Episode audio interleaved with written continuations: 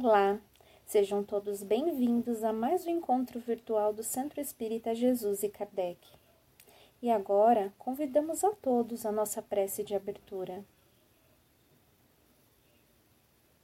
Elevando os nossos pensamentos ao nosso querido Mestre Jesus, rogamos nesse instante a presença amiga da espiritualidade de luz, nos envolvendo em muita paz, em harmonia, proteção e nos inspirando em bons pensamentos para mais uma oportunidade de reflexão em torno do Evangelho.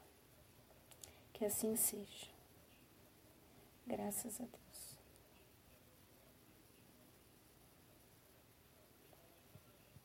E agora, convidamos a nossa irmã Bianca de Nóbrega para falar sobre o tema Quem são os falsos profetas? Olá, meus amigos. Que o Mestre Jesus Cristo esteja presente neste nosso encontro. E hoje nós vamos falar do capítulo 21, itens 1 e 9. E o tema é: Quem são os falsos profetas?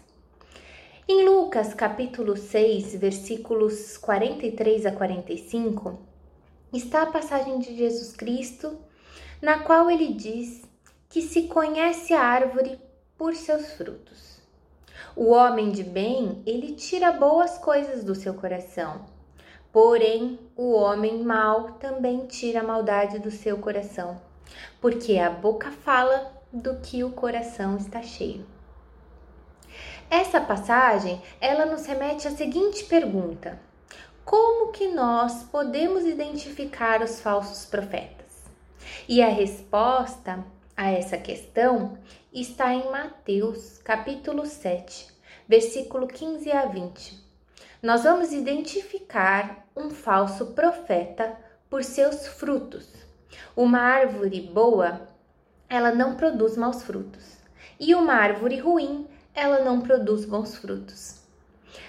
Além disso, continuando nessa temática dos falsos profetas, em Marcos, capítulo 13, versículos 6, 21 e 22, e também em Mateus, capítulo 24, versículos 5, 11 a 13, 23 e 24, está registrado que nós não podemos nos enganar com os falsos profetas. Olha aí a fé raciocinada que Jesus pede para nós e que a doutrina espírita tanto diz que nós precisamos ter. Jesus diz que muitos virão em nome dele e que os falsos profetas enganarão a muitos, mas será salvo aquele que persevera até o fim. E o que, que Jesus quis dizer para a gente com perseverar até o fim? É desconfiar daqueles que dizem que são verdadeiros profetas. Nós temos que passar tudo pelo crivo da razão. É utilizarmos a razão para analisar se quem fala conosco é de fato uma pessoa boa, é de fato alguém que tem bom coração. Porque na mesma passagem já citada de Marcos e Mateus, Jesus diz que muitos virão em seu nome. E esses muitos que virão em seu nome, eles farão grandes prodígios, capazes de enganar até mesmo aqueles que são os escolhidos. E então, nós não devemos nos deixar enganar, devemos sempre avaliar toda e qualquer palavra que falam para nós.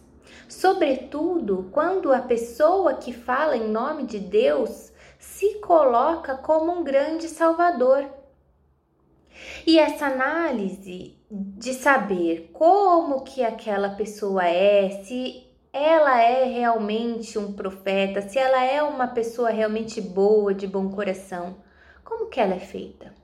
Já dissemos, ela é feita olhando os frutos que a pessoa produz. Se a pessoa é de fato boa, se ela está de fato com uma intenção bendita, ela não somente fala, ela age, ela age em consonância com aquilo que ela diz. Isso quer dizer que nós devemos avaliar primeiramente os frutos, os frutos que provêm daquela pessoa, as atitudes diárias, para que nós não sejamos enganados por falsos profetas. Mas o que, que nós podemos entender como um profeta? Hoje em dia, nós entendemos que um profeta, ele pode ser aquele que tem o dom de revelar o futuro. No entanto, no conceito bíblico, o profeta, ele é aquele que é enviado por Deus com a missão de instruir os homens, de revelar a nós as coisas ocultas e os mistérios da vida espiritual. Um homem, então, ele pode ser um profeta sem fazer profecias, que é aí a revelação do futuro. Quando Jesus diz que surgirão falsos profetas e que serão capazes de realizar grandes prodígios que podem confundir até mesmo os eleitos, quando ele diz prodígios, ele quis dizer os fenômenos excepcionais que não podem ainda ser compreendidos por nós, que estão à margem das leis da natureza que nós conhecemos hoje, porque veja bem, existem outras leis da natureza que nós ainda, no nosso grau evolutivo, na nossa pequenez, ainda não conhecemos. Porém, o bom senso que tanto Kardec recomenda que nós usemos nos diz que Deus não pode ter dado a seres perversos e seres inferiores o mesmo poder que ele tem. Ou ao menos ele não pode dar a esses seres perversos e inferiores o direito de desfazer o que ele, Deus, fez. E nesse contexto, a gente tem que lembrar que os prodígios, eles não são realizados somente pelos enviados de Deus. Muitas pessoas, com o intuito de enganar, também podem realizar prodígios. Então, não é em razão do prodígio realizado, né, do milagre feito, é, que nós devemos é, classificar um profeta. Nós podemos dizer que nós devemos classificar alguém como um profeta, e mas para isso é preciso que nós usemos a razão, porque a nossa visão ainda é limitada em relação à causa natural de alguns fenômenos. Muitas coisas podem ser feitas que aos nossos olhos soa como um milagre, como um grande feito. Mas à medida que o nosso conhecimento se alarga, nós vamos descobrindo que muitas coisas que para nós eram extraordinárias não passam de coisas naturais. Porque uma vez conhecida a causa, o fenômeno é desvendado. E a ideia aqui é instruirmos-nos cada vez mais, porque com o conhecimento nós seremos menos manipulados por falsas ideias. À medida que nós homens nos esclarecemos, menos falsos profetas nós teremos, porque menos enganados nós vamos ser. O verdadeiro profeta, ele não se reconhece por seus por esses atos que nós denominamos de prodígios. Vejam, o verdadeiro profeta, ele é reconhecido por sua envergadura moral e nada mais. Se nós pensarmos na envergadura moral do, de, de uma pessoa que nós temos certeza que foi o maior profeta que já pisou no planeta Terra, que é o nosso Mestre Jesus Cristo, nós teremos uma base de como que deve agir um profeta, um verdadeiro profeta. Na primeira, primeira epístola de João, no capítulo 4, versículo 1, está escrito que nós não devemos acreditar em todos os espíritos, mas nós devemos nos empenhar para provar que um espírito não é de Deus, porque muitos são os falsos profetas. Com o advento do espiritismo, muitas leis que eram sobrenaturais passaram a ser naturais, porque nós adquirimos conhecimento para isso. Certos fenômenos que eram até então incompreendidos, eles tornaram-se compreendidos. Com os conhecimentos que a doutrina espírita nos trouxe, se uma pessoa por acaso pudesse se utilizar dos fenômenos explicados pela doutrina com a finalidade de enganar alguém, nós hoje já conseguimos desmascarar esse falso profeta uma vez que nós já conhecemos a causa dos fenômenos espíritas. E nesse ponto, nós olharemos então somente para a conduta moral daquela pessoa, para perceber quem ela é, como ela age, quais são os frutos que provêm dela, da sua árvore. E além de nós termos encarnados, que são os falsos profetas, é preciso dizer também que há os desencarnados que são falsos profetas, espíritos que têm a única e exclusiva intenção de confundir a humanidade, de passar informação leviana, que são os espíritos hipócritas, os pseudo-sábios. No livro dos médiuns está descrito que os falsos profetas, eles não se encontram apenas entre os encarnados. Há os que igualmente, em um número muito maior, estão desencarnados. Entre os desencarnados, há também os espíritos orgulhosos, que, sob falsas aparências de amor e caridade, eles semeiam a desunião e retardam a obra de emancipação da humanidade, lançando por anos sistemas absurdos que fazem com que sejam aceitos pelos médiums. E para melhor fascinarem os que eles escolhem para serem enganados, com a finalidade de dar maior peso às suas teorias, eles não têm qualquer escrúpulo em utilizar nomes veneráveis, como por exemplo os nomes santos, nomes de Jesus, até mesmo de Maria ou de Deus.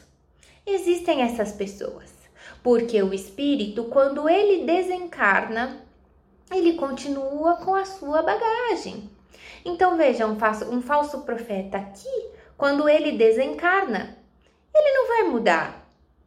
Ele vai continuar sendo aquilo que ele era aqui. Então, se temos aqui, temos lá na pátria espiritual. Na obra de Kardec, Viagem Espírita em 1862, ele diz que se um homem quisesse fazer-se passar pela encarnação de algum profeta, deveria provar isso pela eminência de suas qualidades morais, que em nada deveriam ser inferiores às daquele cujo nome ele se atribui. Isso serve tanto para um encarnado quanto para um desencarnado. Então nós devemos parar para pensar. Se um espírito se manifesta dizendo que ele é uma pessoa com um nome muito conhecido, um nome venerado aqui no planeta Terra, então ele tem que provar que ele está à altura daquele nome, que moralmente ele é realmente aquela pessoa. No mesmo livro, Kardec ensina que é pela obra que se reconhece o obreiro. Se alguém quer se colocar acima da humanidade, esse alguém deve sim se mostrar digno de estar naquele lugar acima da humanidade. Nós não podemos esquecer que os mesmos falsos profetas que nós temos aqui, enquanto encarnados, estão na, na pátria espiritual, como nós já falamos. Eles continuarão a ser da mesma forma, da mesma forma quando eles estavam encarnados na matéria. Porque quando alguém desencarna, não muda suas características e inclinações. O espírito que desencarna, ele não se torna nem melhor nem pior instantaneamente. Ele consegue se depurar, mas à medida que ele vai evoluindo no decorrer das jornadas reencarnatórias dele. É por isso que Jesus nos disse: reconhece-se a árvore pelo fruto, porque uma boa pessoa nós reconhecemos por suas qualidades morais e nunca pelas qualidades materiais, pelo que de fato aquela pessoa faz em prol do bem, pela qualidade de suas obras. Como deve ser, então, essa nossa análise das obras que a pessoa produz, da sua envergadura moral? É bem simples. Se alguém se diz um enviado de Deus, ele deve automaticamente ter todas as características que são cristãs e eternas. E quais são elas? Esse espírito, encarnado ou desencarnado, ele deve ter como base a caridade, o amor, a indulgência, que é a disposição que nós temos para perdoar as pessoas, a bondade, se, junto com as palavras que a pessoa diz, estiver todas as características de uma boa pessoa, que são essas: caridade, amor, indulgência, bondade, aí sim, essas características universais, né? Aí sim, nós podemos classificá-lo como um enviado de Deus. No livro dos médiuns, está descrito que os espíritos da ordem a que esses dizem ter ascendido, eles devem ser não somente bons, mas além disso, eminentemente lógicos e racionais. Nós devemos submeter esses espíritos ao crivo da razão e do bom senso e aguardar para ver o que resta. Nós não podemos mais nos enganar com os espíritos que surgem, que sugerem, né, para a transformação da humanidade coisas utópicas, coisas pueris e coisas ridículas. É assim que Kardec coloca no livro dos médiuns. Agora, não tem como uma pessoa dizer que é um enviado de Deus se ela prega violência, se ela prega discórdia, se ela prega o preconceito, se ela prega a guerra, o conflito entre os homens. Vejam, a gente não pode se enganar porque tem coisas que nós mesmos aqui no, na Terra, enquanto encarnados, nós condenamos. Então, se a pessoa se diz um enviado de Deus, ela não pode pregar as coisas que nós mesmos condenamos, porque Deus não enviaria para nós alguém para ser um verdadeiro profeta, para falar em nome dele, pregando coisas que vão contra as nossas leis morais e as leis morais de Deus. Quantas pessoas hoje nós não temos assim, né? Que na hora de falar falam em nome de Deus, que é uma beleza. Mas quando vamos analisar a conduta moral da pessoa, os frutos dessa pessoa, eles não são nada impecáveis. Para que você seja um profeta, para que você seja um enviado de Deus, você precisa ter uma conduta moral impecável. Ainda no livro dos médiuns, quando nós falamos sobre espíritos que se revestem de falsos profetas, Kardec coloca uma nota para dizer que a melhor garantia de que um princípio é a expressão da verdade se encontra em ser ensinado e revelado por diferentes espíritos, que é aí o controle universal dos espíritos. Então, através de vários médiums, desconhecidos uns dos outros e em vários lugares, esse é o controle que nós podemos ter de uma verdade passada por um espírito. Mas não é somente isso. O princípio ensinado, ele deve ser confirmado pela razão e sancionado pela adesão do maior número de pessoas. Assim a gente não se deixa enganar. Só a verdade ela pode fornecer raízes a uma doutrina.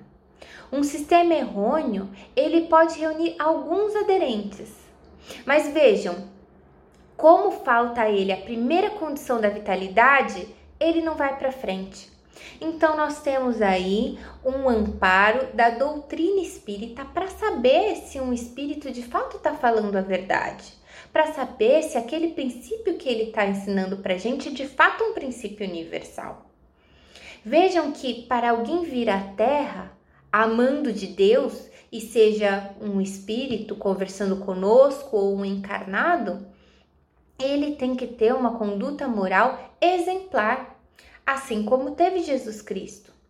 Jesus Cristo, que é um espírito que nós podemos dizer sem medo de errar que foi o enviado de Deus aqui na terra, um verdadeiro profeta, o que que nós temos para falar da conduta moral de Jesus? Que nos faça ter dúvidas de que ele foi um verdadeiro profeta. Nós não temos para falar absolutamente nada, nada, meus irmãos. O que Jesus pregava era exatamente o que ele fazia, era exatamente o que ele vivia. Ele falava sobre amor, sobre perdão, sobre resiliência, indulgência, paciência, aceitação. E ele não só dizia isso, ele vivia todos os dias.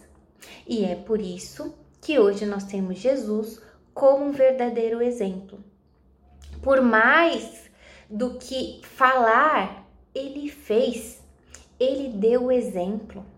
Nós é, não costumamos dizer que um ato vale mais do que mil palavras. Então, as atitudes de um verdadeiro profeta, elas valem mais do que eles dizem. Nada adianta dizer se nós não praticarmos. E é isso que nós devemos analisar nas pessoas. Essa pessoa realmente pratica aquilo que ela diz? Os frutos que provêm dessa pessoa realmente são bons? O que ela diz realmente condiz com tudo que a doutrina cristã nos diz? Com tudo que os princípios universais nos dizem? Desta pessoa provém o amor, provém a caridade, a benevolência, a paciência, a indulgência?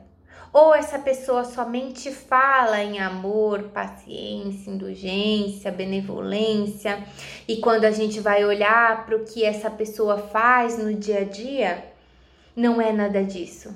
Então nós temos que ficar atentos.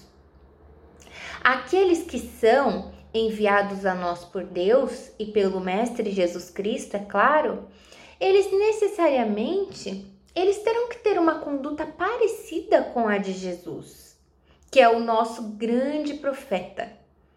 Eles necessariamente eles terão que ser dóceis. Eles terão que ser modestos, terão que ser humildes de coração. Todo aquele que revela o menor sinal de orgulho, nós devemos fugir dele, por mais que ele fale em nome de Deus. Cada pessoa, ela traz em suas atitudes a marca da sua grandeza ou da sua inferioridade. Aqueles que são enviados por Deus para nos dar algum direcionamento na terra, eles devem ser necessariamente seres mais avançados do que nós. Não se pode conceber que o professor ele saiba menos que o aluno. Porque se o verdadeiro profeta não for superior àquele meio que eles devem agir, do que, que adianta eles terem vindo naquele meio? Então imagine alguém que vem até nós dizendo-se um enviado de Deus para nos falar coisas que nós já sabemos que não estão de acordo com a bondade divina. Por exemplo, disseminando ódio, disseminando rancor, a guerra, a brutalidade, a segregação, o preconceito. De nada adiantaria essa pessoa agir no nosso meio. Porque para que ele nos traga esse esse profeta, né, nos traga algo de bom, que Deus quer nos revelar, ele necessariamente precisa ser mais adiantado que nós e trazer coisas melhores para nós. Se um espírito não demonstra estar à altura daquilo que ele se diz destinado a fazer, com base no seu caráter e nas suas virtudes, na sua inteligência, quer dizer o quê? Que ele não está preparado para essa tarefa. Na obra de Kardec, Viagem Espírita, em 1862, Kardec responde a essa pergunta: qual é, afinal, o caráter do verdadeiro profeta? E a resposta é a seguinte: o verdadeiro profeta é um enviado de Deus para advertir ou esclarecer a humanidade. Como enviado de Deus, ele só pode ser um espírito superior e, como homem, um homem de bem. O verdadeiro profeta, ele será reconhecido por seus atos, que trarão o cunho de sua superioridade e pelas grandes coisas que realizará pelo bem e para o bem, e que revelarão sua missão, sobretudo às gerações futuras. Porque ele será conduzido muitas vezes e sem saber por uma força superior. E o que é mais importante, não será ele que atribuirá a ele mesmo essa qualidade de profeta, mas são os homens que reconhecerão ele como tal, a mais das vezes até após a sua morte. Então vejam, o verdadeiro profeta não tem o orgulho e a vaidade de dizer eu sou um profeta. Ah, não vai precisar falar. As pessoas reconhecem o verdadeiro profeta. Não precisa que ele diga isso para nós. Kardec pontua que para aquele falso profeta, uma queda humilhante o espera nesse mundo. E um dissabor mais terrível ainda o espera no outro mundo, na pátria espiritual. Pois é ali que se revela, que se eleva as pessoas humildes de coração e que os humilhados serão exaltados, ao passo que os orgulhosos não serão exaltados. Então nós temos que tomar cuidado, tanto para não sermos falsos profetas no nosso dia a dia, né? Porque quantas vezes a gente não é também um falso profeta? Não vamos pensar só no outro irmãozinho, numa outra religião, numa outra doutrina. Vamos pegar isso para nós. Quantas vezes nós não falamos aquilo que nós não praticamos, né? Então, a gente tem que tomar muito cuidado, não só para não dar é, vozes aos falsos profetas, como também para não sermos falsos profetas. Né? Então, na Revista Espírita de 1868 de Kardec, está descrito o quê? Que o bom senso, que Deus não pode escolher seus messias entre os espíritos vulgares. A gente tem que usar o bom senso para isso. Um Messias não será um espírito comum, mas entre aqueles que ele sabe que são capazes de realizar os seus desígnios, entre aqueles espíritos que provam de fato poderem ser um Messias através das virtudes que eles já conquistaram no decorrer de suas jornadas reencarnatórias. Kardec ainda continua para registrar que na primeira linha das qualidades morais que distinguem um verdadeiro missionário de Deus está a humildade sincera, o devotamento sem limites e sem segundas intenções, o desinteresse material e absoluto e a sua envergadura moral, a abnegação da personalidade Virtudes essas que não são compatíveis com pessoas ambiciosas, que antes de tudo buscam a glória ou o lucro. Porque essas pessoas que enganam, elas podem ter inteligência, mas não é a inteligência que coloca o homem na qualidade de um Messias. Mas sim, nós devemos sempre pensar na postura daquela pessoa, nós devemos sempre pensar na postura daquele espírito, para que nós possamos identificar quem são verdadeiros profetas e quem são falsos profetas. Então, meus irmãos, que nós não nos deixemos enganar, que nós possamos não aplaudir falsos profetas, que possamos usar a razão, que possamos usar todos os conhecimentos que Jesus trouxe para nós para identificar os verdadeiros profetas. E que, sobretudo, nós não sejamos falsos profetas na nossa caminhada. Que o Mestre Jesus esteja sempre conosco. Muito obrigada e agradecemos a nossa querida irmã por mais essa oportunidade de reflexão em torno do Evangelho. E agora convidamos a todos a nossa prece de encerramento. Querido Mestre Jesus, benfeitores amigos, agradecemos por mais essa oportunidade de aprendizado e reflexão em torno do seu Evangelho. Rogamos, querido Mestre, que permaneça conosco, nos inspirando, nos fortalecendo, nos envolvendo em saúde, em paz e proteção. Que assim seja, hoje e sempre. Graças a Deus.